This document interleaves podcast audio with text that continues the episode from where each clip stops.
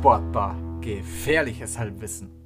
Hallo und herzlich willkommen zurück zum neuen Podcast der Sportbar mit eurem Host Lukas und mit dem Mann, der die Escort-Mission in Videospielen erfunden hat. Saka, hallo. Die ist Hallo äh, erstmal. Zweitens, sowas, sowas, so darf es ja gar nicht erst angehen. Also, Escort-Missionen in Videospielen sind wirklich das absolut grauenhafteste, Ja. was es gibt. Dass ich der Das- Lappen niemals wehren kann. Ja, aber ich meine, wer hat die denn erfunden? Wer hat sich gedacht, weißt du, wie wir, was wir in Videospielen mehr Spaß verursachen können? Indem du einen NPC verteidigen musst, der sich wie, der, der sich wirklich bewegt, als wäre er eine Karotte. ja, gefühlt. Aber es ist halt auch so. Es gibt in jedem Videospiel auch Wasserpassagen, obwohl es niemand mag. Was gibt's denn so in Büchern so immer wiederkehrende Tropes, die nicht geil sind? Zum Beispiel. Immer wiederkehrende Tropes, äh, Love Triangles. Ah, okay. Also okay. Liebesdreiecke mit Ja. zwei, zwei Personen mögen dieselbe Person und dann muss die Person sich entscheiden, wen sie, mit wem sie ausgehen will. Gott. Und dann sind die anderen zwei Personen auf einmal zusammen und lassen eigentlich die, was ich entscheiden muss, einfach links liegen. Dun, dun, Der Twi- ja, genau, der Twist. So. Aber gehen Plot- wir rein mit also- Fußball. Äh, Die, nee, Entschuldige, da, da muss ich jetzt auch noch kurz ranten. In Büchern, die, die, also wir reden hier vor allem über, über Romane, äh, die über, Überbesetzung mit, mit Plot-Twists zu versuchen, aus allem einen Twist rauszuholen, ist wirklich so überholt. Es geht mir nur noch auf die Nerven. Es gibt nichts Schlimmeres als ein Buch, das aufs Übelste versucht, einen Plot-Twist reinzusetzen, der dann meistens entweder überhaupt keinen Sinn ergibt, weil du, weil, weil er weil er nicht dafür designt ist, dass ein, dass ein Leser wirklich erkennen kann, dass, äh, dass dieser Plot-Twist stattfinden würde. Oder der einfach, der einfach nicht da sein muss. Er muss nicht da sein. Oder er ist so offensichtlich, dass jeder 200 Seiten davor sagen konnte, ja, der hat den Typ umgebracht. Ja, Äh, okay. Like, ziemlich offensichtlich. ja das, das, das kenne sogar ich, dass das mit dem, weil ich habe hin und wieder schon mal Bücher gelesen, vor allem in der Schule und da war es auch so. Oh, okay, noch ein Twist. Okay, dann hat der andere Twist ja keine Wirkung, wenn es nochmal Twist äh, wird. Ja, toll, super, geil, nice. Ich meine, ich mein, hat sich ja auch in Filmkultur sehr eingenistet, dieses, diese Twist-Macherei und es geht mir auch da auf die Nerven. Es Ja. muss, es muss nicht überall ein Twist drin sein. Das ist richtig so. Ein paar Serien hat das zerstört, weil sie dann auch zu lange gehen, weil nochmal ein Twist. Und der hat den verraten, aber eigentlich hat er die verraten. Tats tatsächlich, wenn ich, wenn ich gerade so drüber nachdenke, es gibt, also eine Firma, die da, die diese Trends für mich wirklich verkörpert, ist, äh, ist Disney. Ja. Disney mit, mit diesen, also es gab ja diese Zeit, wo, wo in jedem Disney-Film oder in jedem, ich sag jetzt mal, kinderorientierten Film war ja ein, äh, war ja ein Twist-Willen drin. Ja.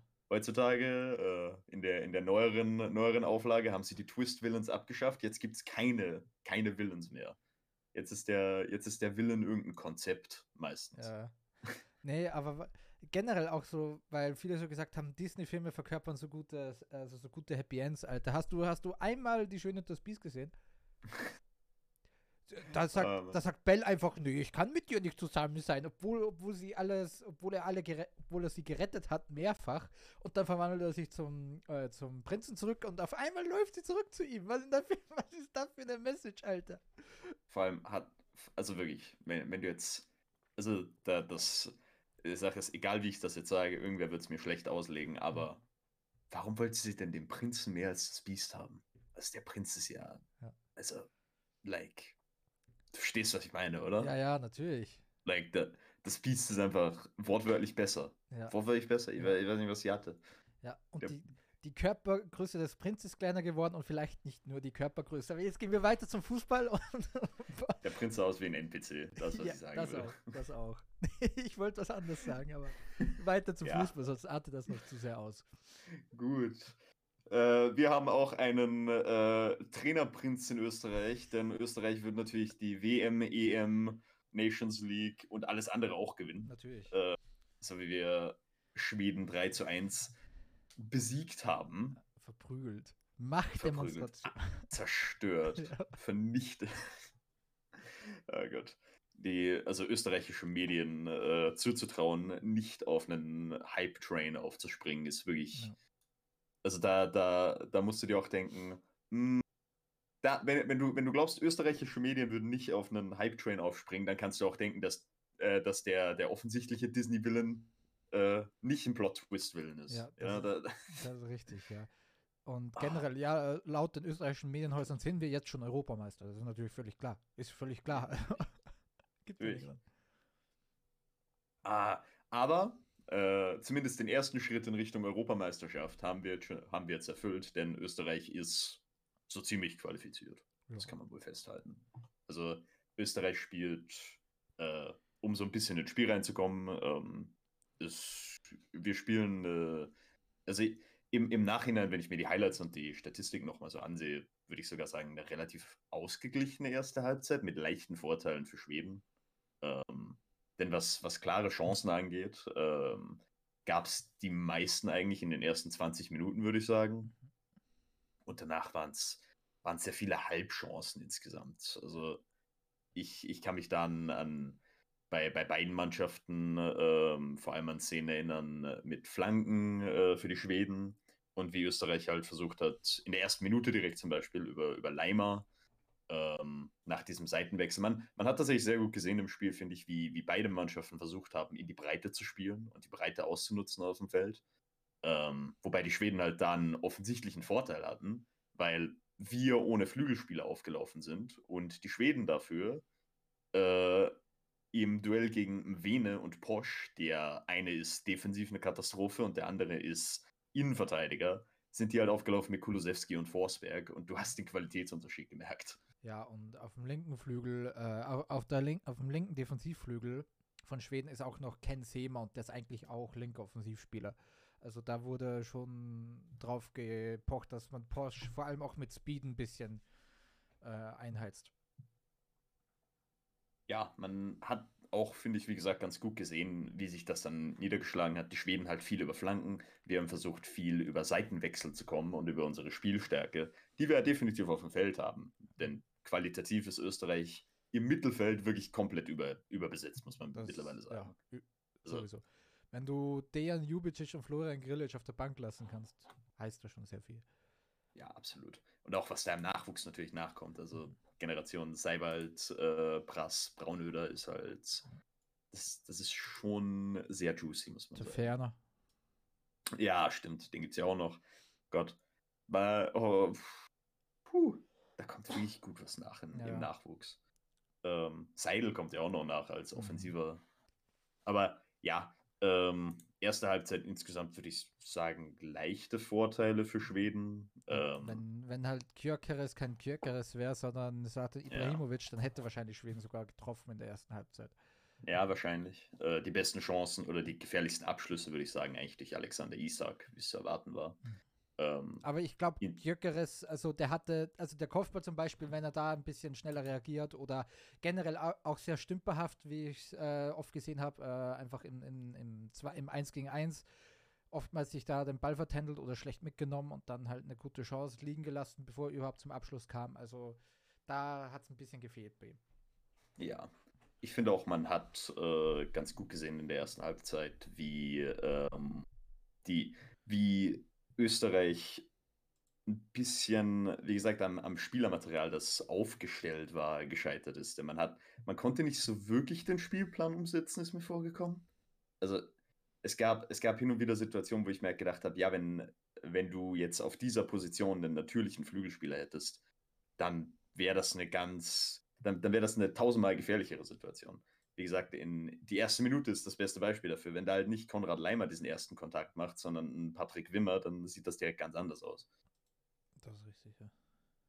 Und dahingehend, das, das war auch, glaube ich, mein, mein größter Kritikpunkt an äh, Rangnick, über den wir gleich noch sprechen werden.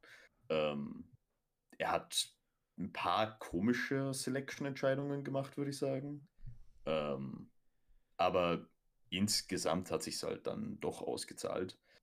Äh, Was ich denn noch, in, äh, ja, nee, bist du- mach weiter, Entschuldigung. nee, ich, ich wollte direkt in die zweite Halbzeit übergehen. Achso, ja, das- nee, das, was ich halt noch über, über die Taktik und über das Spielerische sagen will, es macht mir ein bisschen Bauchschmerzen, wie hoch wir stehen teilweise. Denn oh, Mwene und Posch haben wirklich Freilauf bekommen, die Flügel hoch und runter zu laufen. Schlager und Seiwald sind jetzt auch nicht zurückgerückt und somit hast du äh, eine, äh, ja, eine Zweierabsicherung mit Alaba und Lienhardt. Und wenn die einen schnellen Stürmer gehabt, also wirklich einen, einen schnellen Stürmer gehabt hätten, der wäre wär mit viel Wiese davon gelaufen. Und gegen Schweden geht sowas noch gut, aber gegen andere Mannschaften, glaube ich, könnte das sehr, sehr, sehr böse ausgehen. Ja, da würde ich dir tatsächlich zustimmen. Ich fand auch, ähm, also ich glaube, das hat Rangnick tatsächlich in der Halbzeit relativ gut gemerkt, denn die einige der Main-Umstellungen, die mir aufgefallen sind, waren halt so kleinere äh, taktische Anpassungen ähm, und auch andere, ich weiß nicht, ob man das als taktisch bezeichnen kann, aber zum Beispiel in der zweiten Halbzeit ist mir aufgefallen, ähm, dass Alaba teilweise aufgehört hat, die Ecken zu treten, als das Spiel noch nicht weg war. Äh, denn er ist halt der zentrale Innenverteidiger und bei äh, Ecken ausgekontert zu werden, wenn du dann die Absicherung mit Vene hast und äh, Lienhardt, dann ist das halt doch nochmal anders als mit einer Dreierabsicherung, die es dann in der zweiten Halbzeit gab. Alaba, Lienhardt, Posch. Das ist halt ein bisschen was anderes. Absolut, ja. Und dann hast du halt auch die Körperlichkeit von Posch und Lienhardt zum Beispiel dabei. Also das ist dann wirklich ja. auch schwierig für zum Beispiel einen Isaac, der zwar groß ist, aber nicht wirklich körperlich stark. Also das hat mir dann auch besser gefallen als der zweiten Halbzeit auf jeden Fall. Ja. In der zweiten Halbzeit äh, übernimmt Österreich dann auch das Spiel.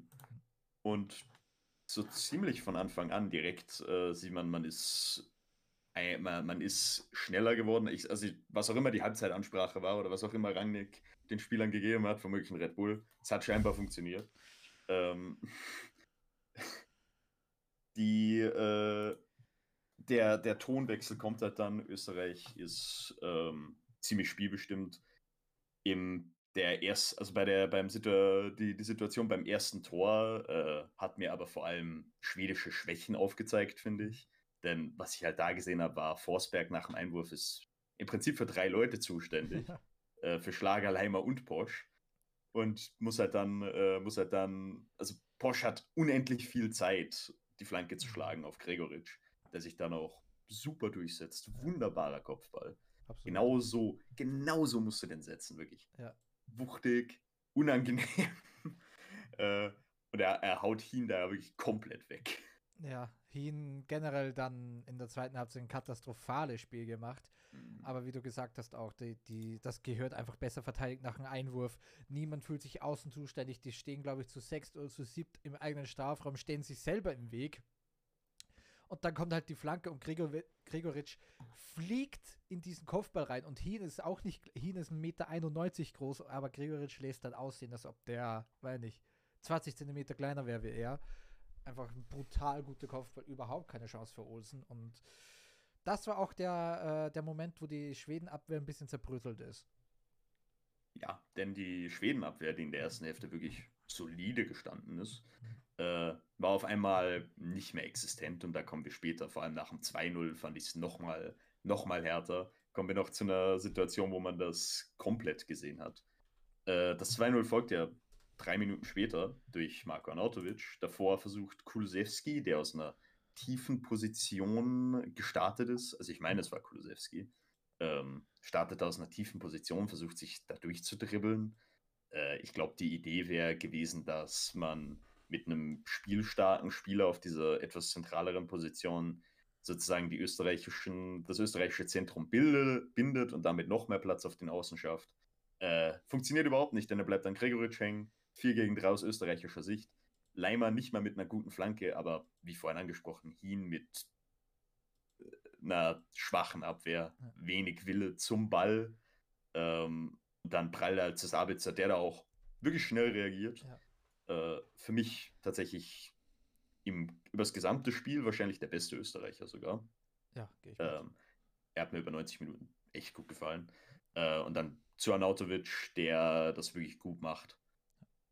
Aber Durch man, die Beine. Ja, man sieht aber bei diesem Tor richtig schön, sowas darfst du nicht machen als äh, Außenverteidiger. Wenn du nicht weißt, wo deine Mitspieler stehen, äh, darfst du den Ball einfach nicht so wegspitzeln. Und generell Mitspieler die Schweden brauchten sehr, sehr, sehr lang, äh, um zurückzurücken. Sogar Isaac war einer der drei, der da zurückgerückt ist, aber niemand fühlte sich irgendwie mit Urgency zuständig. Hien, der guckt auch, also nach seiner Abwehr, glotzt er nur auf den Ball und aber, aber äh, gibt keinen Druck auf Anautovic, aber der Abschluss war halt auch grandios aus der Drehung mit links. Mhm. Aber trotzdem, man kann das halt viel, viel, viel besser verteidigen. Generell auch, es muss einfach schneller zurückgerückt werden, wenn du siehst, okay, äh, es stehen da drei Österreicher völlig frei im, im Rückraum und davon ist einer äh, Michael Gregoritsch, der dir vorher schon einen eingeschenkt hat. Da muss halt einfach ein bisschen Level von Urgency kommen und man sieht einfach auch, dass sich diese Schweden-Mannschaft momentan auch keine EM verdient hätte. Ja, und das mit dem nach hinten arbeiten, das sieht man tatsächlich in der Situation danach noch viel mehr. Äh, 62. Minute war es. Ein Konter für uns. Schweden, äh, ich habe uns gesagt, äh, Schweden verliert den Ball ganz vorne und jeder, und, und, statt dass sich irgendjemand denkt, oh shit, das wird jetzt ein 4 gegen 2, äh, als Schlager wirklich auf die, auf die schwedische Defensive zusprintet, lässt jeder einfach den Kopf hängen, regt sich erstmal auf, trabt dann ein bisschen nach hinten. Also das ist halt, das ist halt kein Defensivverhalten mehr gewesen. Das war, die haben sich komplett aufgegeben in Halbzeit 2. Ähm, dass Gregoritsch dann selbstsüchtig den Abschluss sucht in der Situation, der etwas zu, zu zentral kommt, würde ich, also in, in so einer Situation ist es noch weniger kritisierbar, weil er, weil wir halt das Spiel gewonnen haben, aber unter anderen Umständen würde ich mich da, ich mich da schon ein bisschen aufregen. Ja, ist halt dann, man muss auch sagen, irgendwo ein Stürmer, ne, der ist darauf ein bisschen, ja, wie soll ich sagen, ein bisschen äh, drauf äh, fixiert worden, dass er einfach schießt. Ja, ich, ich verstehe da, ich verstehe das Prinzip, dass man sagt, ein Stürmer muss ein bisschen eigensinnig sein, der muss öfter den Abschluss suchen, weil er, weil er halt auch der, der abschlussstärkere Spieler sein soll, derjenige, der, der finishen soll.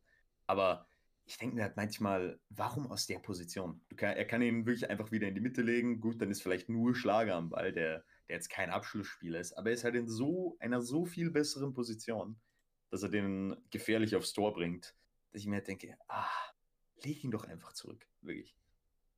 Aber es mündet daraus eh keine Gefahr, darum lassen wir für dieses Spiel nochmal, lass, lass ich es dir nochmal durchgehen, Michael. Ja, ja, nur dieses Mal, aber. Nur dieses Mal. Ja, nee, äh, ich habe mir gerade ein bisschen so die Kommentare unter dem Schwedenspiel durchgelesen. Ich muss kotzen. Aber gehen wir weiter im Spiel. Gut, äh, da, äh, dann, äh, ich glaube, die, die nächste wichtige Spielentscheidung, die nächste wichtige Szene ist ja dann eh die Entscheidung ja. ziemlich ja, verursachten Elfmeter gegen Vene, äh, der das nach wieder am Sabitzer-Ball wirklich stark macht. Ja. Ähm, Aber Hini stellt sich auch selten dämlich an, einfach lässt das ja, Bein er, stehen. Ja, er, er sucht, also um Vene zu loben, äh, er, er sucht halt gut die Tiefe äh, und transformiert sich dann kurz zu Lionel Messi, aber ja, wie ihn da stellt, das, das ist er wirklich, äh, das ist wirklich quatschig, was er da macht. Das Defensivverhalten von ihm und der schwedischen Abwehr, wie wir jetzt schon mehrmals gesagt haben, katastrophal in Halbzeit 2. Und dann macht Marco Arnautovic den Elfer in die Mitte, wieder durch die Beine. Ja, ein bisschen glücklich, ja, ich würde gerade sagen. ja, ein bisschen sehr glücklich. Ähm, und dann ist das Spiel halt durch. Also es passiert nichts Besonderes mehr. Das, die Schweden machen noch einen Anschlusstreffer. Ich weiß nicht, äh, wer sich in der 90. Minute dafür den Rückraum zuständig gefühlt hat. Es war niemand. Warte mal, ich gucke gerade. Nee, also wirklich gar niemand. Äh, die 9, warte mal, die 18. Die 18 war Karim Onisivo hätte da eigentlich sein müssen. Karim Onisivo, ja gut. Dass der, da, dass der da vielleicht nicht konsequent in der 90. Minute den Rückraum deckt, das wundert, glaube ich, niemanden. Ja. Aber ist ja eigentlich ein Spieler, der immer so ge gelobt wird wegen seiner Arbeitsbereitschaft. Also, ja, das stimmt. Also, wenn er so mein, arbeitsbereit war, hätte da einfach Holm ein bisschen, bisschen härter gedeckt, aber so hat der ja. 10, 10 mal 10 Meter Platz da. Das geht halt einfach ja, nicht. Das, ich meine, das ist auch, glaube ich, das, die Arbeitsrate ist, glaube ich, auch das einzige Argument für Onisivo, ähm, wenn wir ehrlich sind. Denn spielerisch ist es eigentlich meistens nicht so viel. Aber Österreich gewinnt souverän mit 3 zu 1 letztendlich. Ähm, ich würde auch sagen, es ist ein verdienter Sieg gewesen. Und die EM-Qualifikation ist damit sicher, solange wir einfach gegen ähm, Aserbaidschan oder Estland gewinnen. Und das sollte sich normalerweise ausgehen, würde ich behaupten. Mhm. Gut, dann äh, erstmal erst eine Frage an dich. Wollen wir, wollen wir das Spiel zu den Akten legen? Ja, können wir. Gut, dann erstmal eine Frage an dich. Wie hoch äh, in Prozent siehst du die Chance für einen Gruppensieg? Äh, in der EM-Quali. Ja, in der EM-Quali.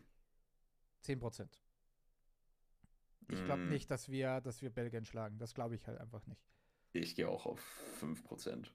Ich hätte, ich hätte gehofft, ähm, wenn wir 3-0 gegen Schweden gewinnen, dass es vielleicht mit der Tordifferenz sich ausgehen würde, wenn wir eine Mannschaft irgendwie mal hochschlagen würden. Aber durch das 3-1 jetzt hat Belgien, glaube ich, einen Vorsprung von drei Toren. Das holen wir nicht ein. Und, gen ich nicht. und generell, ich glaube einfach, Belgien ist da ein bisschen zu, zu abgebrüht. Denn natürlich, ja. man kann über Lukaku Witze machen, wie man will, aber wenn der, vor allem in der Nationalmannschaft ist das halt einfach so eine Torfabrik, der Mann. Und generell, man hat auch Trossard, Jeremy Doku, Yannick Carrasco, Luis Openda, Michi Batshuayi. Also da können schon einige Tore, da können einige Spieler einfach sehr, sehr, sehr viel Schaden anrichten. Also ich glaube einfach nicht. Ist, ist ja auch nicht, ist ja auch nicht was Schlechtes. Sagen wir, du verlierst 2-2 gegen Belgien, hast dich trotzdem gut verkauft. Ist halt so, aber es, ja, ich glaube es halt einfach nicht, dass das passiert. Nee, ich glaube es auch nicht. Hätte wahrscheinlich sogar gesagt 5%. also ich glaube, also ich, ich kam ja auch nach dem Hinspiel, wo wir sowieso schon mit dem 1 zu 1 sehr gut bedient waren. Ja, ja. Ähm, kann ich mir nicht vorstellen, dass wir da äh, einen Vorsprung halten gegen die Belgier. Das kommt mir ein bisschen, äh, bisschen hochgegriffen vor, mhm. das zu behaupten. Ähm, dann die zweite Frage. Im Vergleich zur Franco-Foda-Zeit, in, wieder in Prozent, wie sehr verbessert siehst du die österreichische Nationalmannschaft?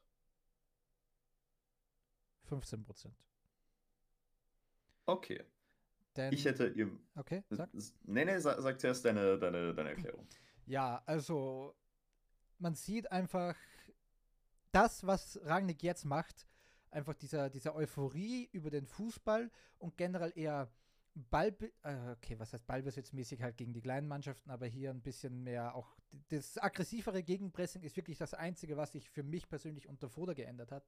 Aber alleine das Spiel gegen Moldawien hat gezeigt, wir finden keine Lösungen, wenn Mannschaften tief stehen. Das hat sich nicht geändert und Ralf Rangnick, ich, man, ich versuche ja immer an Bias zu bleiben, aber es, ich kriege einfach das Kotzen, wenn ich diese Fratze sehe, aber das soll hier nicht mit reinspielen.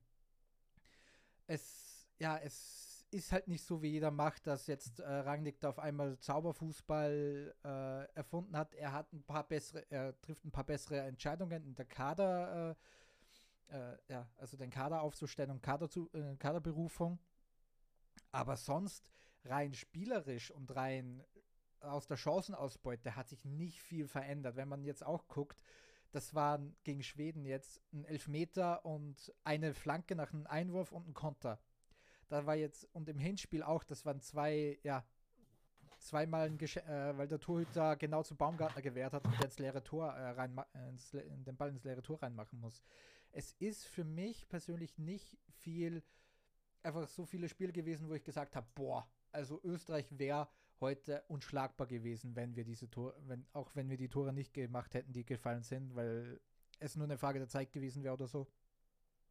Das, weil, ganz ehrlich, ich sehe nicht, dass Rangnick zaubert, er holt das Beste aus dem, aus dem Kader raus und das ist gut so, aber es ist noch nicht so weit, dass ich zu dieser österreichischen Nationalmannschaft wir sage. Oder uns oder was weiß ich. Gut, das, äh, da, da würde ich gleich auf ein paar Elemente auch zu sprechen kommen. Ähm, meine Einschätzung ist wahrscheinlich 35 Prozent mit Vorbehalt. Denn, also die, die, die eine Sache, die äh, Rangnick wirklich bedeutend besser macht für mich als Foda, ist halt die Auswahl der Spieler. Mhm. Äh, denn das war halt das, was mich bei Foda wirklich immer am meisten aufgeregt hat. Es ist mittlerweile ein bisschen, äh, bisschen verdrossen zu sagen, ja, Ilsanker, Ilsanker, Ilsanker, aber es stimmt halt. Ja, hat wirklich nicht nur Ilsanke, Pavao Perwan ist ja eins meiner größten Argumente ja. gewesen. Der machte zwar in der, im Jahr 2020 doppelt so viele Spiele für Österreich als für Wolfsburg, ne? Also. Ja. Also gewisse, gewisse Einberufung und als Nationaltrainer ist die Einberufung äh, oder wen du einberufst und wen du aufstellst, oftmals die aller, allerwichtigste Frage. Mhm. Und wenn du da die richtigen Spieler auswählst, wenn auch nur für den Kader teilweise, dann ist das für mich bereits so viel wert, dass ich da schon alleine, alleine deswegen schon wahrscheinlich auf mindestens 20 Prozent kommen würde. Äh, und was ich halt zusätzlich sagen würde, ist, ich finde, wir spielen besser, ja. Äh, das Element mit dem, wir können kleinere Mannschaften nicht runterbrechen. Da stimme ich dir zu. Äh, ich finde, es ist teilweise noch zu wenig im Spielaufbau, wenn äh, wir selbst den Ball haben. Äh, nicht nur kleinere Mannschaften, sondern auch Mannschaften, die wirklich gut und kompakt verteidigen. Da haben wir einfach unsere, unsere Probleme damit. Ja, äh, es, es ist, wenn wir selbst im Ballbesitz sind und, und gegen, gegen einen Block anlaufen, ist es immer noch zu wenig teilweise.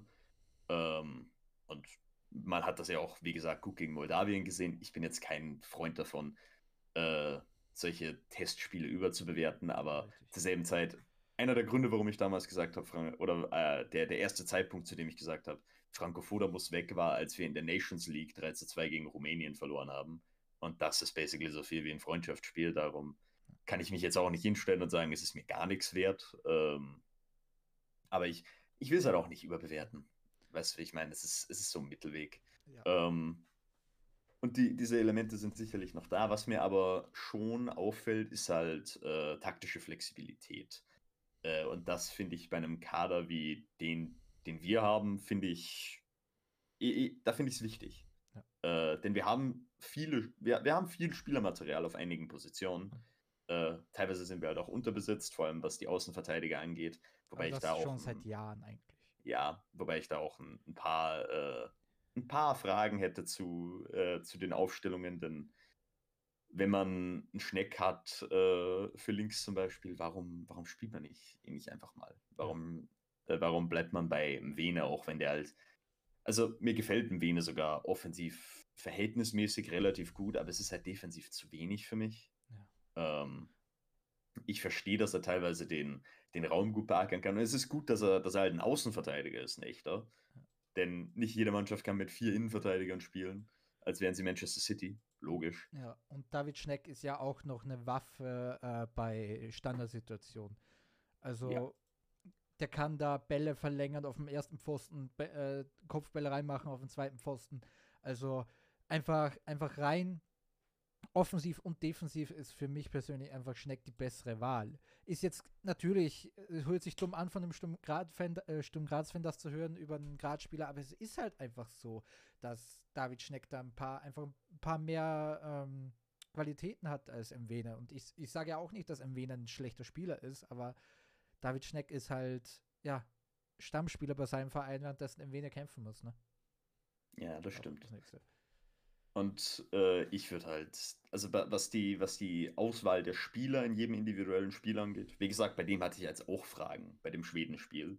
Denn ich frage mich, warum spielt er nicht mit, mit einem Spieler, der bessere 1 gegen 1 Qualität hat, wenn sein Ziel ist, explizit äh, die Spieler zu isolieren. Ich verstehe es vielleicht, warum er Wimmer nicht aufgestellt hat, denn der ist gerade halt nicht in Form. Das muss man zugeben. Aber warum dann nicht einfach mal einen Florian Kainz reinwerfen? Genau. Denn de deine Taktik muss die, de die, die Taktik im Fußball passt sich immer an das Spielermaterial an, das du aufstellen kannst. Das ist ja auch der Grund, warum Pep Guardiola 500 Millionen für Außenverteidiger ausgegeben hat damals, vor ein paar Jahren noch. Du brauchst gewisse, du brauchst ein gewisses Spielermaterial, um deine taktische Idee durchsetzen zu können. Und wenn du mit einem Leimer auf Außen spielst, dann bist du halt etwas limitierter. Deswegen, das war auch einer der Gründe, warum Posch und ähm, und Vene so oft nach vorne stoßen mussten, weswegen unsere Defensive so aufgedeckt war. Denn sonst konntest du halt die Breite teilweise nicht so kreieren, wie, du, wie, wie wir es offensichtlich tun wollten. Ähm, weil diese Spieler natürlich auch natürlich ein bisschen mehr in die Mitte rücken, weil das halt ihre angelernte Position ist und die Position, die sie auch jede Woche spielen. Ja, und für mich persönlich sollte ein Keins auch von Anfang an spielen, weil der ist Kapitän bei Köln, ist ein absolut gesetzter Stammspieler, hat gut gespielt, hat ein Tor gemacht. Warum man den nicht mal einwechselt, ist halt wirklich ein Riesenrätsel für mich. Ja, die, die, wie gesagt, bei, bei den reinen Aufstellungsfragen habe ich teilweise, äh, oder würde ich Rangnick auf jeden Fall teilweise kritisieren. Ähm, auch warum er äh, nicht Querfeld eingewechselt hat ja. gegen Moldawien zum Beispiel. Ja, oder, oder lass den Jungen, oder ich sag auch, wenn du den Jungen einfach auch von Anfang an eine Halbzeit gibst, einfach die ersten 45 Minuten, da wird sich kein Bein brechen. Der wird, da wird, ja. und es ist dann auch am Ende nur, nur, ein Freund, nur ein Freundschaftsspiel. Ja, dann macht er halt einen Fehler. Das ist ein, der, der ist 19 Jahre alt. Ja, das, das dürfte doch auch mal drin sein für den. Ja, das, äh, weil beim, beim 19-Jährigen, sagen wir jetzt mal, wir hätten gegen Moldawien wirklich 2 zu 1 verloren, Mhm. dann kann man sagen, ja, die Medien wären wahrscheinlich nicht so froh gewesen. Ähm, aber andererseits denke ich mir halt, ja, wenn das, ein- wenn das ein 19-Jähriger macht, gut, da, da, das ist dann auch wieder so, eine, so ein zweischneidiges Schwert, weil einerseits sagt man halt, ja, dann wird das eher verziehen, aber was macht das halt dann mit dem Selbstvertrauen im ersten Länderspiel, direkt ein Fehler, der, der zu einer Niederlage führt. Aber so ich wie glaub- ich, so wie ich Querfeld bis jetzt äh, kennengelernt habe, glaube ich, dass der, dass dem das nicht lange, lange im Kopf bleibt. Ja, ich glaube, der, der hat eine gute Mentalität. Ja. Darum, ich denke mir auch, dass der das äh, einfach abbrennen würde und sagen würde, ach komm, was auch immer, ist, äh, ich, bin der, ich bin der Beste auf meiner Position in meinem Verein, das, das genau. mache ich weg. Und für mich Ähm. persönlich glaube ich auch in zwei, drei Jahren nicht nur der Beste in seinem Verein, sondern glaube ich auch der Beste Österreichs, wenn er sich weiter so entwickelt. Ja gut, ich meine, äh, Danso macht ihm ja, macht ihm ja ziemlich Konkurrenz. Der ist ja wirklich, der ist eigentlich gut unterwegs. Das, Schon. Aber ich glaube, dass Querfeld nochmal ein höheres Ceiling hat. Einfach. ich glaube, er hat ein höheres Ceiling, äh, aber in, in drei Jahren wird Danso halt, glaube ich, in seiner Prime sein. Sagen wir, sagen wir fünf, sechs Jahre. Ja, in, in, fünf, in fünf, sechs Jahren, äh, also ich glaube, Querfeld ist der talentierteste Verteidiger Mhm. äh, im österreichischen Nachwu Nachwuchs. Äh, da, davon bin ich überzeugt. Das schon. Ähm, äh, ich will äh, da auch noch ein bisschen Kri- Kritik nehmen an der Aufstellung, zum Beispiel, warum Seiwald und Schlager nebeneinander spielen. Das sind ähnliche Spielertypen. Da geht nicht viel nach vorne. Das sind beide für mich persönlich gleiche Sechsertypen. Schlager ist natürlich ein bisschen mehr, noch, noch ein bisschen äh, mehr körperlich drin. Aber warum lasst man dann nicht Njubicic neben Seiwald oder Schlager spielen?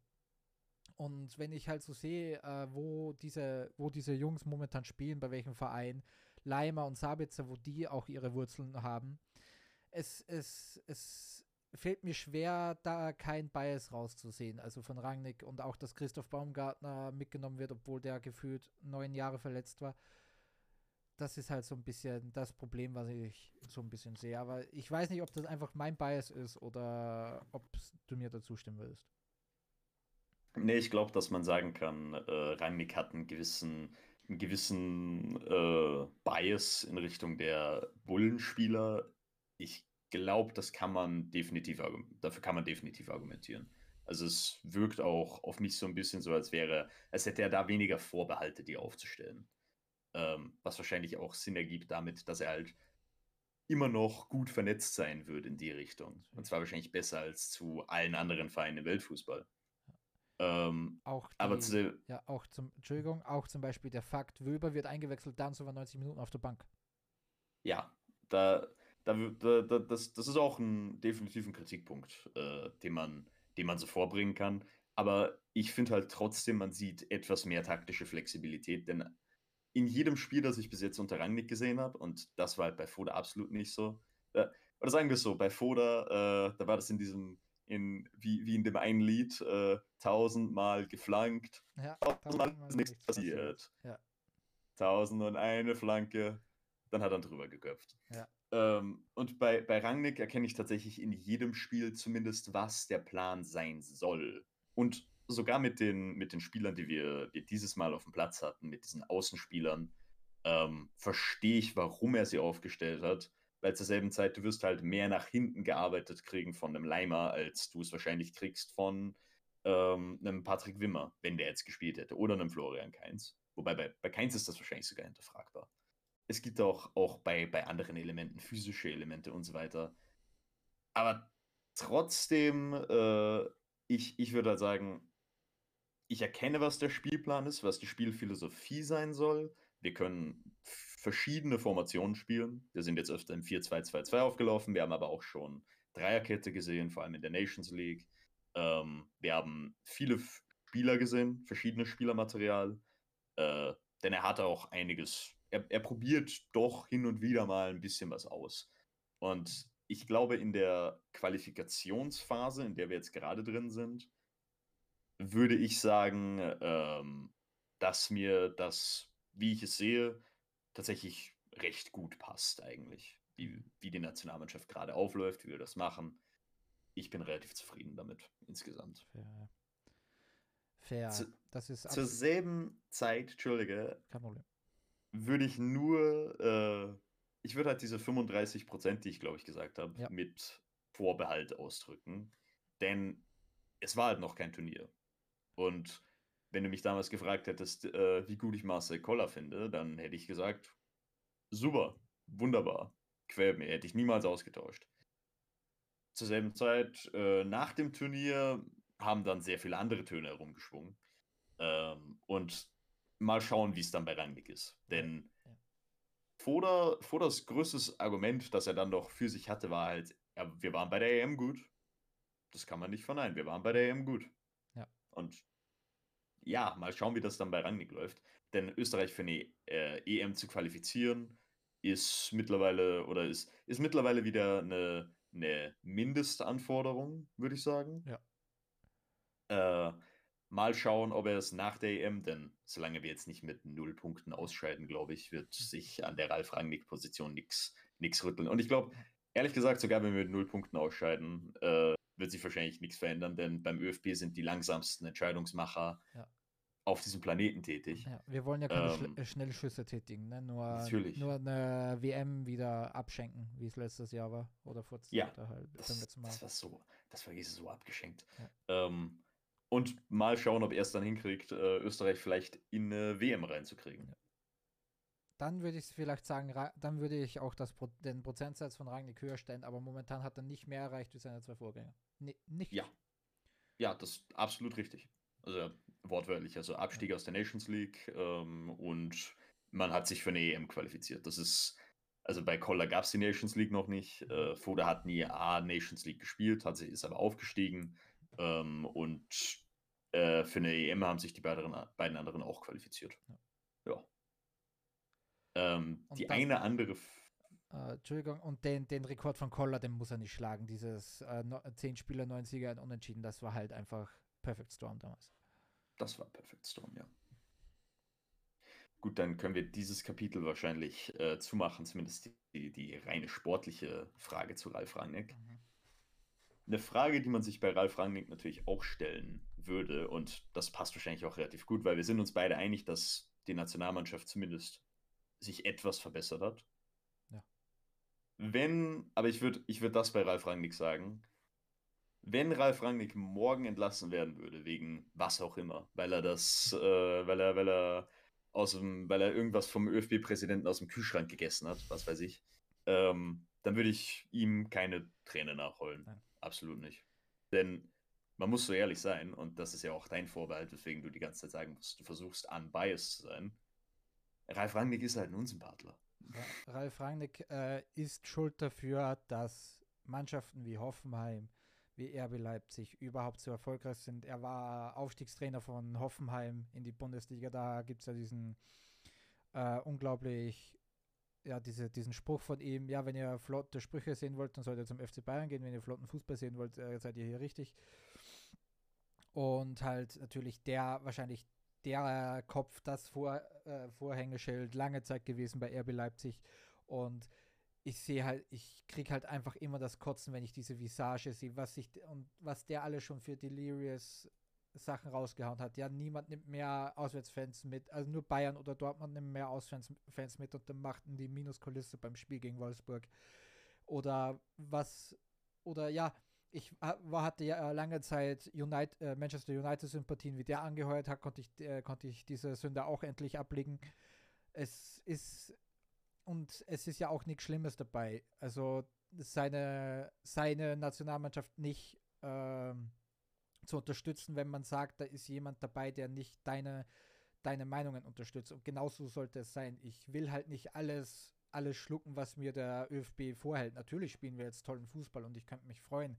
Aber ich will es halt einfach, ich will halt nicht jetzt uns sagen. Oder ich nenne ich nenn die Spieler jetzt auch gerade nicht bei den äh, äh, Spitznamen zum Beispiel. Ich sage nicht Kregal oder Sabi. Ich sage Sabitzer, ich sage Gregoric, ich sage Arnautovic, weil mir diese Mannschaft momentan ein sinnloser Haufen ist. Und das ist einfach nur wegen dem Trainer. Es ist zwar eine coole Mannschaft so, aber der Trainer macht mir, mir persönlich alles kaputt. Und wenn das bei dir nicht so ist oder bei anderen Leuten nicht so ist, ist es schön, aber, man, aber ich kann meine Meinung nicht ändern. Jeder weiß meine Meinung über Salzburg und generell über den, den RP-Konzern an sich.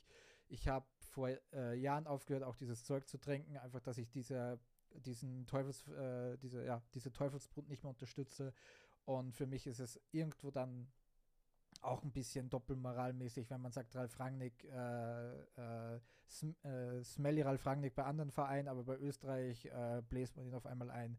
Das so, das so funktioniere ich halt nicht. Und nur weil er jetzt den, das österreichische Wappen trägt, bin ich noch lange kein Fan von ihm. Ja, äh, ich würde tatsächlich so weit einfach mit allem mitgehen, was du gesagt hast. Denn die, die, die Tatsache, ich habe gestern relativ lange darüber nachgedacht. Die Tatsache ist halt, so wie der Fußball funktioniert, ähm, ist es ja so, desto weiter du in der Nahrungskette nach oben gehst, desto mehr Schuld äh, trägt, wer auch immer daran, dass du, äh, dass gewisse Dinge so sind, wie sie sind, sage ich mal. Ich sage, äh, also ich sage jetzt mal, ein individueller Spieler von RB Leipzig, nennen wir jetzt mal Xavi Simmons, äh, weil der jetzt gerade gut ist, trägt sehr, sehr wenig dazu bei, dass Leipzig in der Position ist, in der, in der die Mannschaft ist. Äh, jemand wie Didi Mateschitz ist zu 100% dafür verantwortlich, dass diese Mannschaften da sind, wo sie sind, denn er ist halt der, der Urfaktor. Logisch. Also ich glaube, es ist relativ klar, was ich damit, was ich damit erklären will. Ralf Rangnick hat, seiner, ähm, hat sein, sein fußballerisches Leben dem Kommerz verschrieben. Mit dem, was er getan hat. Denn alles, seine, seine ganzen Karrierestationen, außer vielleicht Schalke ähm, United. und United, äh, waren halt, also seine ganzen längeren Trainerstationen, sagen wir es so, waren, waren Kommerzvereine. Ähm, es war immer wieder dasselbe. Und egal wie viel Rangnick auch zur Entwicklung des Sports beigetragen hat, und das ist ja viel. Also normalerweise, wenn du einen Namen wie Ralf Rangnick, äh, wenn wir so einen Namen kriegen würden, einen großen Fußballreformator, jemand, der wirklich, der, der ja auch mitverantwortlich ist dafür, dass Leute wie Klopp und Tuchel überhaupt im Trainergeschäft drin sind, da würde ich mir denken, ja, wow, dass der, dass der Nationaltrainer ist. Ich würde mich freuen. Aber so in, in, der, in den Positionen, in denen Ralf Rangnick drin war, ist er halt dafür verantwortlich, dass Salzburg das ist, was es jetzt gerade ist, dass Leipzig das ist, was es jetzt gerade ist. Und wenn ich mir halt denke, ich mag teilweise Spieler schon nicht, äh, aufgrund dessen, was sie für, für Leipzig und Salzburg getan haben, dann kann ich nicht, dann kann ich nicht bei einem, bei jemandem, der so viel sportliche Autorität in diesem Red Bull-Kosmos hatte, kann ich nicht auf einmal meine Meinung ändern. Also, oder mein, mein komplettes Gehirn abschalten, mein kritisches Denkvermögen. Ja. Denn ich würde es ja auch zum Beispiel bei der Austria nicht tun. Bei der Austria, wenn da, wenn da irgendein kompletter Unsympathler, der irgendwas Grauenhaftes für im Sport gemacht hat, auf der Bank sitzen würde, dann würde ich sagen, ich bin kritischer, ich bin ein kritischer Fan. Natürlich liebe ich meinen Verein, aber wer da auf der Bank sitzt, das ist mir das ist absolut ungeheuerlich. Und das, da, da, kann man nicht sein, da kann man nicht auf einmal seine Meinung so ändern. Ähm, nur bevor mir jetzt jemand äh, Doppelmoral vorwirft. Äh, Hasenhüttl ist für mich halt jemand, der äh, zum Beispiel noch, noch wesentlich weniger dazu beigetragen hat, weil er halt auch, er war nicht mal so lange RB-Trainer. Ja, und außerdem Hasenhüttl war ja auch bei Austria Wien, bevor er irgendwas ja. mit RB zu tun gehabt hat. Ja, er, er ist ja eine Austria-Legende. Ja. Ähm, das äh, das wäre was anderes nochmal, wenn du mir jetzt keine Ahnung, ähm, Marco Rose auf die Trainerbank setzen würdest bei der Austria, wäre ich wahrscheinlich mehr verstimmt als bei Ralf Hasenhüttl. Genau. Das kann ich auf jeden Fall auch sagen. Egal wie gut Marco Rose ist, den, den würde ich niemals da sehen wollen. Ähm, Man muss auch bei vielen, bei Spielern zum Beispiel, die bei Leipzig oder Salzburg angestellt ist, kann man ja noch ein Auge zudrücken. Denn bei Spielern, jeder kennt das, der in äh, Arbeit, also berufstätig ist, wenn du dann auf einmal einen guten Vertrag da liegen hast für, du machst denselben Beruf, denselben Job, aber es ist halt eine Null mehr am Ende. Du kannst es niemanden verübeln, dann zu Leipzig zu gehen. Bei den die Trainer haben meistens andere Möglichkeiten und andere Chancen. Es ja, es ist halt so, ja. ob ein, ob ein äh, Manager, also wenn man jetzt berufstätig geht, ob ein Manager zur größeren Firma geht wo er vielleicht nicht so, nicht, äh, so viel mehr verdient. Oder der, der Elektriker oder der Hausmeister, der statt 2000 beim anderen, beim anderen Job 4000 Euro verdient. Das, also, das muss man halt immer im Verhältnis setzen und ich habe zwar auch bei, ich habe auch bei Sabitzer, ich, ich werde Sabitzer niemals mögen, einfach weil er, weil er Rapid und Salzburg war, aber ich kann neutral über ihn urteilen, wenn er in der österreichischen Fußballnationalmannschaft spielt. Ganz einfach. Ja, wie, wie gesagt, es, es ist ja die Nahrungskette. Und Ralf Rangnick war ja, also bei Trainern kann ich es teilweise sogar noch ein bisschen mehr nachsetzen, weil Trainer sind nach den Spielern direkt die nächsten in der Nahrungskette. Wer dann, aber, aber Ralf Rangnick war ja nicht nur ein Trainer. Der war da viel, viel, viel mehr bei Leipzig als ein Trainer. Und solange Ralf Rangnick die österreichische Nationalmannschaft trainieren wird, äh, werde ich immer noch sagen, ey, ich freue mich für die Mannschaft, für die individuellen Spieler, äh, wenn, sie, wenn sie Erfolg haben. Ich freue mich ein bisschen, wenn die Mannschaft Erfolg haben kann, weil ich mich so weit noch distanzieren kann. Aber äh, der, der Trainer selbst, egal unter welchen Umständen er wie entlassen wird, und wenn er wirklich WM und EM und Nations League und alles andere gewinnt, wenn er am nächsten Tag entlassen wird, mir ist es egal. Ja. Ich habe kein Problem damit. Mhm.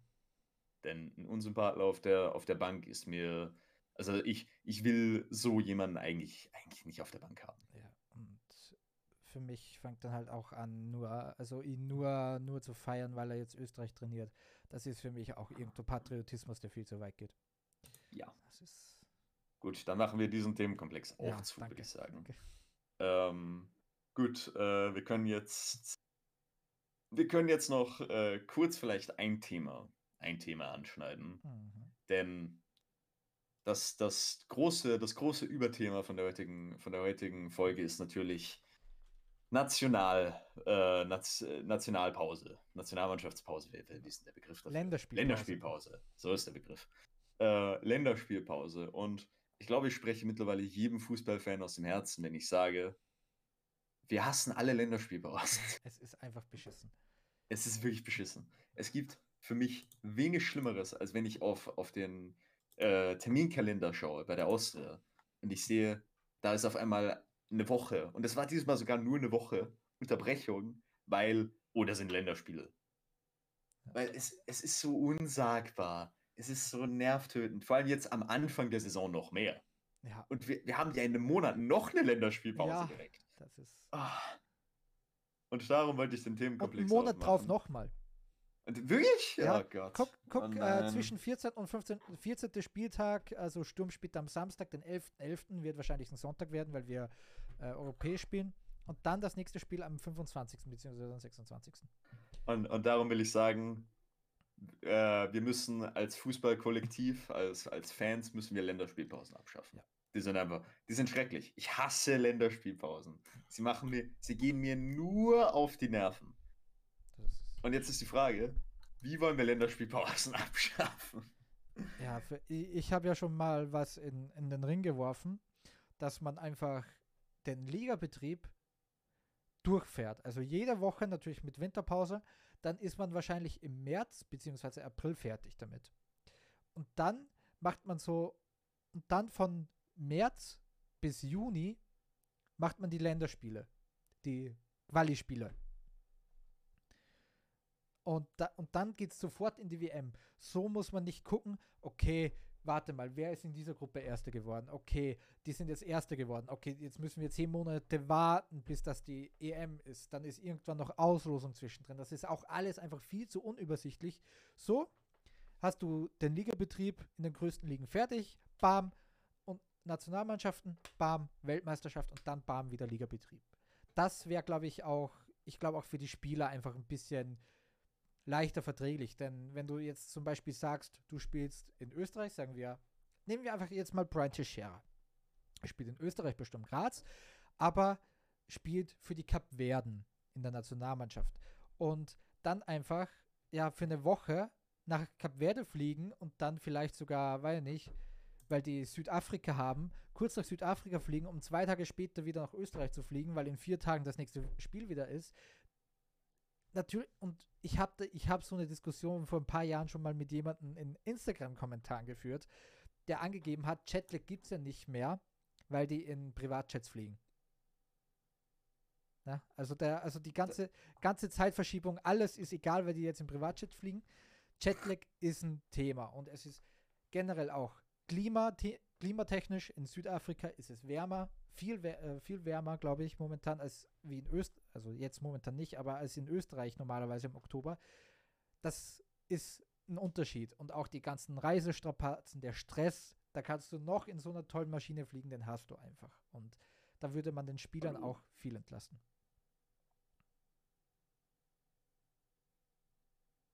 Ähm. Saga, bist du noch da? Ja. Okay, ja, also ich wäre ich wär jetzt fertig mit meinem Rant. So, äh, ich habe den, ich habe den, das, das Ende von deinem Rant aus irgendeinem Grund nicht gehört, keine Ahnung. Ähm, aber ich, ich, ich kenne dein Konzept, ja, das ist das Schöne. Okay. Ähm, das Problem, was ich mit diesen, mit, mit diesem Konzept habe, ist einfach nur, ich kann, also erstens, du hast halt dann ähm, gewisse Saisonen, sag ich mal, in denen alles so ein bisschen verschoben ist, falls du verstehst, wie ich das meine. Also du hast halt äh, eine Saison, das dann, das dann eine Saison, die wie jetzt gerade wahrscheinlich äh, gegen Mai, Juni endet. Und dann hast du eine Saison, die im April bereits zu Ende ist. Das ist, glaube ich, erstens für, für Fans ist das ein bisschen blöd, glaube ich. Ähm, weil du halt dann, ähm, du, du, du musst dich jedes Jahr so ein bisschen daran anpassen. Es ist wahrscheinlich auch schwieriger für einige Leute zu gewissen Zeiten zu reisen. Äh, wie ist das mit Ländern, die zu unterschiedlichen Zeiten Pause machen? Äh, wie funktioniert das in England zum Beispiel? Like, spielen die dann sechs Spiele in der Woche? Äh, richtig. Ähm, wobei, die sollten sowieso irgendwann mal den League Cup abschaffen. Das ist wirklich so ein unnötiges Turnier. Ähm, aber da, das, das ist so ein bisschen ein Problem damit. Aber was, glaube ich, das, das Problem etwas mehr äh, zunichte machen würde, wäre, wenn man einfach sagt, wir enden jede Saison relativ normal, aber dann, weil du hast ja alle zwei Jahre sozusagen Turnier. Das ist ja Mhm. eine WM, Pause, EM, Pause, WM, Pause. Warum sagt man nicht einfach in den Pausejahren, äh, spielen wir am Ende des Jahres einfach die, die zehn Quali-Spiele? Einfach da die Quali-Spiele reinschieben und dann kannst du am nächsten Jahr, kannst du dann die WM machen. Da, da, das, das würde mir noch mal sinnvoller erscheinen sozusagen. Denn dann hast du halt einmal die, die zehn Quali-Spiele, dann hast du einmal die zehn, ähm, die, die zehn, äh, oder nicht mal zehn, dass die, die WM-Spiele und dann bist du, dann bist du einfach durch damit. Dann hast du das am Ende der Saison dran geklatscht. Dann fühlt sich das nicht an, als würde der Ligabetrieb die ganze Zeit unterbrochen werden. Äh, und es gibt immer noch riesige Probleme damit. Denn zum Beispiel, wie ist das in Afrika, wenn du, Ja, genau. wenn du im Sommer mitten in der Hitze spielst? Südamerika. Äh, wie, ist das in, wie ist das in Südamerika? Äh, die klimatischen Bedingungen sind natürlich blöde äh, an diesen Orten. Du hast, äh, Da- du hast ein gewisses Problem damit. Wie ist es mit Spielern, die äh, komplett fertig sind nach der ganzen Saison? Mhm. Zum Beispiel, wenn du bis ins Champions League-Finale vorgerückt bist, musst du dann nochmal zehn Spiele ranrücken, weil du, äh, weil du jetzt EM-Quali spielen musst oder sowas. Ja, das ist alles ziemlich scheiße, aber du musst ja diese Spiele sowieso schon machen. Ja, genau. Das, also der, das zweite Argument, ob du die jetzt am Ende einer Saison nachschiebst oder zwischendrin, äh, ändert am Ende auch nicht mehr so viel, weil es eigentlich Ja, die gleiche, gleiche Menge an Spielen ist. Ja, ich kann mir halt vorstellen, dass der, der Motivationsfaktor wird halt bei einigen, bei einigen Spielern ein bisschen anders sein. Aber womöglich, wenn der Motivationsfaktor anders ist, äh, vielleicht sehen wir dann bei den, bei den großen Mannschaften mal ein paar, ein paar mehr Überraschungsniederlagen, sage ich mal. Ja. Vielleicht geht da ja irgendwas, wer weiß. Ja, weil man muss es einfach so sagen, bei den kleineren Nationen ist es eher noch mehr ein Privileg, in der Nationalmannschaft zu spielen. Und da wird einfach, da ist einfach ein bisschen mehr Motivation. Gen einfach, das ist, das ist neutral, das ist einfach neutral drin. Ein Kylian Mbappé wird jetzt keinen Luftsprung machen, dass er jetzt wieder für Frankreich aufläuft. Aber andere Spieler, zum Beispiel Otto Kitte spiele für Georgien zum Beispiel, dem, für den wird das wahrscheinlich schon ein Riesenprivileg sein. Ich sage jetzt nicht, dass M Mbappé, dass sich Mbappé nicht freut, für die Nationalmannschaft spielen zu dürfen, aber ich glaube, du weißt, was ich meine damit. Ja, ja. Also er, es ist halt für ihn die, die Erwartung. Die Erwartung ist, genau. ich bin zu 100% immer jedes Mal in der Nationalmannschaft. Äh, und dann denkt er sich wahrscheinlich auch, yay, jetzt darf ich Nationalmannschaft spielen. Jetzt schön, jetzt schön WM-Quali irgendwo in Armenien neben dem Bär, neben dem Bär in der Äh, Kabine sitzen. Äh. Jetzt- Jetzt schön, äh, schön gegen Georgien erstmal acht Tore machen, wieder mal. Ja. Toll. Es ist, es ist, glaube ich, äh, sowieso die Motivation bei, bei diesen Spielern eh schon ein bisschen geringer, ja. Und ich finde halt, du würdest die Saison wirklich, du würdest, du würdest einfach diese grauenhaften Unterbrechungen beenden. Ja. Die vor allem, vor allem, warum ist jetzt überhaupt, äh, überhaupt diese Qualifikation? Also, warum sind jetzt noch so viele Qualifikationsspiele, wenn sowieso die, die Saison am Ende nochmal in die Länge gezogen wird durch die WM, äh, durch die EM? Das, da, da, das ist ja auch so eine Frage an sich. warum spielen wir jetzt noch äh, fünf Qualifikationsspiele, wenn wir am Ende der Saison sowieso noch eine längere, äh, eine längere drangeschobene Phase haben? Da, da, das, das erschließt sich mir nicht so ganz. Und du könntest dann vielleicht auch mit den, mit den Abständen ein bisschen mehr experimentieren, sozusagen.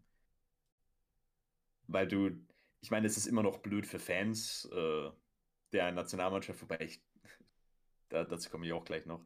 ähm, für Fans der Nationalmannschaft ist es, ist es natürlich auch blöd, wenn man sagt, ja, wir spielen eine Woche in Schweden und dann nächste Woche spielen wir in, in Österreich, vier Tage später und dann vier Tage später muss ich wieder in Belgien sein. Ähm, das ist halt auch das ist aber auch in, im Ligabetrieb, wenn du international spielst, ist das auch für viele Leute so. Mhm. Darum ist das für mich auch nicht wirklich ein Gegenargument. Mhm. Und es gibt sicher noch andere Gründe, warum das nicht so sein soll oder warum, warum es irgendwelche, irgendwelche Bedenken dafür gibt. Aber mir geht diese Unterbrechung unter der Saison so sehr auf die Nerven. Ja. Wirklich. Darum Länderspielpausen abschaffen. Absolut. Und wenn du. Einer es, es bricht ja auch oftmals das Momentum einer Mannschaft. Zum Beispiel jetzt. Mm Sturm Graz ist, ist richtig gut reingestartet und jetzt einfach Stoppstart. Einfach alles zum Erliegen gebracht und dann geht sofort, äh, sofort wieder von 0 auf 100 und es geht ja gleich voll weiter nach dieser Länderspielpause. Ne? Dann ist gleich Ligabetrieb und nach der Liga gleich unter der Woche Champions League oder Europa ja, und, League halt. Und, und, und, und noch weitergehend ähm, bei Sturm oder jetzt auch zum Beispiel in Deutschland bei Leverkusen Du hast, äh, du hast einen super Saisonstart hingelegt und jetzt geht es gegen die Mannschaft Beat. Jetzt geht es gegen diejenigen, die du schlagen musst, wenn du, wenn du wirklich wo ganz oben angreifen willst. Und dann auf einmal, oh, nee, Länderspielpause. Es, es unterbricht die Storyline. Es unterbricht die Storyline und die Länderspiele machen ja für niemanden irgendwas sozusagen.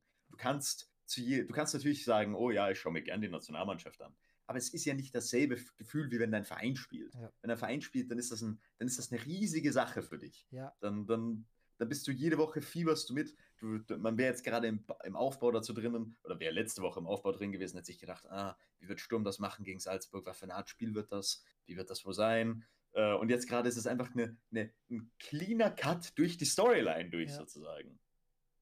Und das, das ist so unnötig. Mhm. So nervig. Ja, ich habe schon ein paar, paar Leute gehört, die gesagt haben, ja, da wird aber die, äh, die Spannung noch höher sein, weil es länger dauert. Nein, ob, ob ich jetzt sieben Tage auf dieses Spiel warte oder 14 Tage, das äh, irgendwann ist es halt nur noch, äh, zieht es, es nur noch unnötig in die Länge. Und generell, so ein Spiel gegen Salzburg ist ja auch schon sowieso eine Nervenschlacht, weil du genau auch wissen kannst, dass es sehr böse ausgehen kann die Nerven sind auch vor dem Spiel schon auf Anschlag. Und dann wartest du halt nochmal einfach zwei Wochen, wo du dir einfach denkst, ich will das einfach hinter mir haben. Ich will einfach nicht mehr warten darauf. Und wie du auch gesagt hast, genau die Storylines. Fußball, für mich, ich habe ja oft gesagt, Fußball ist eine Kunstform. Und es ist, und eine Saison erzählt eine Geschichte. Und es ist halt wirklich so, ja, du bist am Ende einer Folge angelangt und dann sagt ja, zum Beispiel würde Netflix sagen, ja, jetzt zwei Wochen Pause, musst auf die nächste Folge warten. Und das ist nicht mal Staffelfinale oder sowas. Dann, sie, dann guckst du auch einfach, einfach dumm in die Röhre, sitzt da und wartest einfach nur. Du wartest einfach nur, bis, das da, bis die Kack-Spin-Off-Serie wieder fertig ist, die überhaupt nichts damit zu tun hat. Es macht es macht's einfach nur schlechter. Im Prinzip, was du, was du gerade damit gesagt hast, ist, Länderspielpausen sind Fillerfolgen. Ja, sind es auch die, die sind wirklich, und es stimmt einfach. Der Länderspielpausen ist, sind einfach nur Filler. Und niemand, niemand braucht es. Niemand will es haben. Jeder regt sich nur darüber auf. Es ist nur langweilig. Äh, außer wenn Rudi Völler gerade mal Deutschland trainiert. Ja. Ähm, und wir sollten es einfach abschaffen. Weg damit. Die, die, die UEFA, FIFA, wer auch immer, heuert uns an. Äh, wir, wir machen das gerne for free. Wir arbeiten euch gerne ein Konzept heraus. Das ist richtig, ja. Wir, wir, sind, wir sind freely available. Man fragt sich, warum. Mit, mit unseren großartigen Ideen. Ja. Äh, darum, äh, wenn, wenn, ihr uns das nächste Mal seht, dann stehen wir neben Giovanni Infantino auf der, nee, auf der großen Bühne. Nee, neben den also wenn ich ihn verprügeln darf, schon, dann stehe ich schon da. Äh, ja, ich, also ich würde ich würd lieber neben Ralf Rangnick als neben Giovanni Infantino stehen. Auch nicht, die sind both garbage to me. Äh, ja, das stimmt. Equal. Das stimmt. Und aber nicht, ja. nur, nicht nur das, aber um es wirklich auch noch abzuschließen, stell dir einfach vor, ein großer Spieler verletzt sich in einem Nationalmannschaftsspiel. Einfach auch das. Wenn ich jetzt, wenn ich jetzt daran denken müsste, Simon Wodacek spielt, glaube ich, gerade U20 bei Polen, wenn der sich ein wenn der sich das Kreuzband reißt, weil ihn irgendein, irgendein bulgarischer U20-Spieler einfach da, das Knie aus dem Stadion geflext hat. Das, du, fühl, du fühlst dich einfach betrogen darüber. Du fühlst dich betrogen, Mhm. dass sich da- dass ein Spieler, dass ein Spiel, das ist genau das gleiche, als wenn man, als wenn sich ein äh, Spieler in einem Training oder im Testspiel verletzt, also im Testspiel für einen Club. Du fühlst dich einfach betrogen um einen Spieler.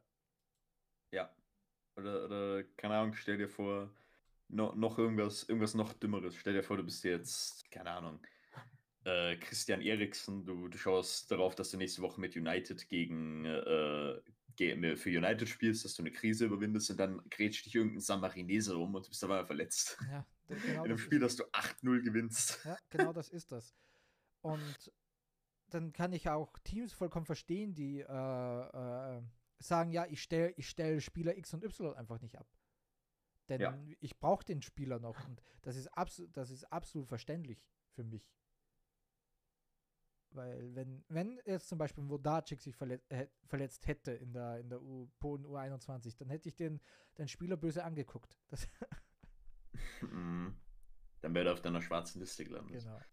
Und so ist es, ist, Länderspielpausen haben wirklich so viele negative Seiten. Irgendwie, irgendwie müssen wir, irgendwie müssen wir uns was Besseres einfallen Ja, lassen. um- Sonst, äh, mein, meine, mein, mein Konzept, mein anderes Konzept, ähm, wir machen einfach ohne Qualifikation. Jede Mannschaft, äh, jede, jede Mannschaft auf der Welt tritt zu einer langen WM an. Äh, und wir machen sofort, äh, sofort K.O.-Runde. Ah, Keine Töpfe, kein Nix. Du kannst in der ersten Runde San Marino gegen Andorra und Deutschland Brasilien haben. Scheißegal. das würde ich mega geil finden, aber da würden halt die großen Verbände nicht mitspielen, ne? Das Natürlich halt das nicht. Das, das, das wäre aber, das wär aber ein unglaubliches Event. Das also, wäre mega geil. Einfach, weil, einfach wegen Losglück irgend so Kap Verde oder irgend so, so äh, äh, Surinam oder so bis ins Viertelfinale, einfach nur wegen Losglück. Das wäre ja so geil. So ja, mega. natürlich. Ja, Stell dir vor, du sagst, stell, stell dir vor, eine, eine Riesensensation, irgendwie San Marino steigt gegen Liechtenstein auf und ist damit eine Runde weiter als Brasilien, die gegen Italien in der ersten Runde ausgeschieden sind. Ich meine, wie? Das, das wäre das wär großartig. Ja, Also, äh, was wir dadurch gelernt haben, ich weiß zwar nicht, wie das organisatorisch überhaupt möglich sein sollte mit so vielen Verbänden, aber egal, macht es einfach. Ja. Wirklich wurscht. ja die, woll die wollten ja auch, glaube ich, schon die Nations League auch mal international verfrachten. Ja, nicht Nations League, sondern ich finde diese, diese Idee, dieses Konzept wirklich gut. Mir ist das noch nie geschossen. Ich finde das richtig geil. Ich würde, dann, dann würde ich auch Länderspiel gucken. Weil dann wäre, das wäre mega einfach.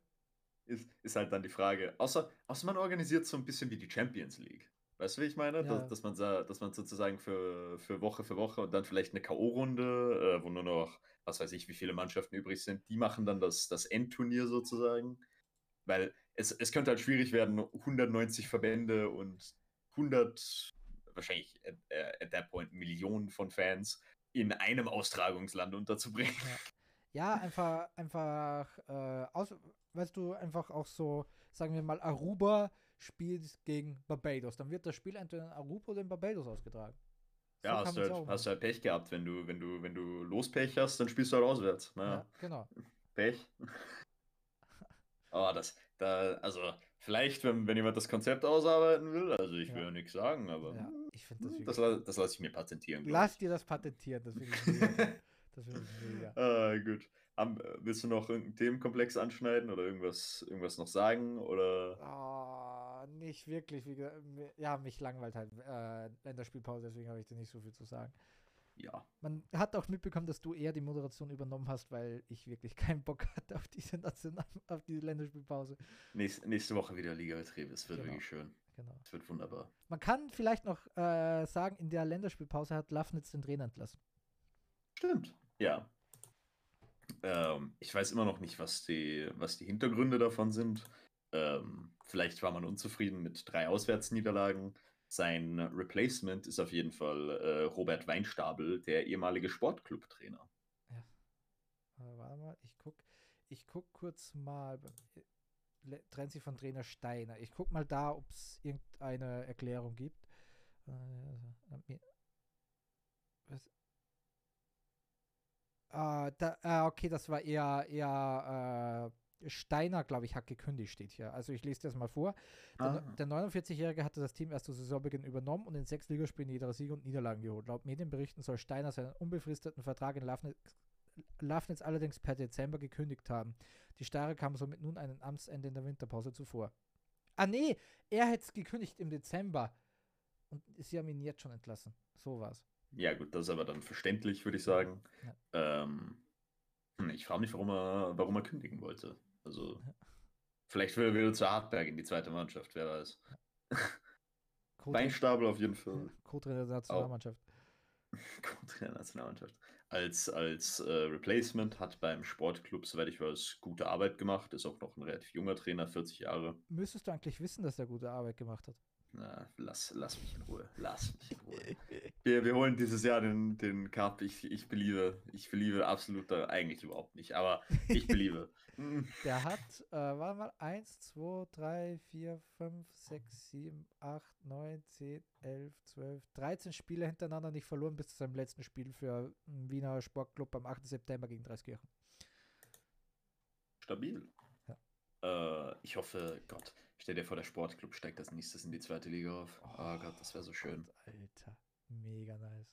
Boah, dann, dann hätte man auch wieder, wieder Derby of Love. Vienna gegen Sportclub.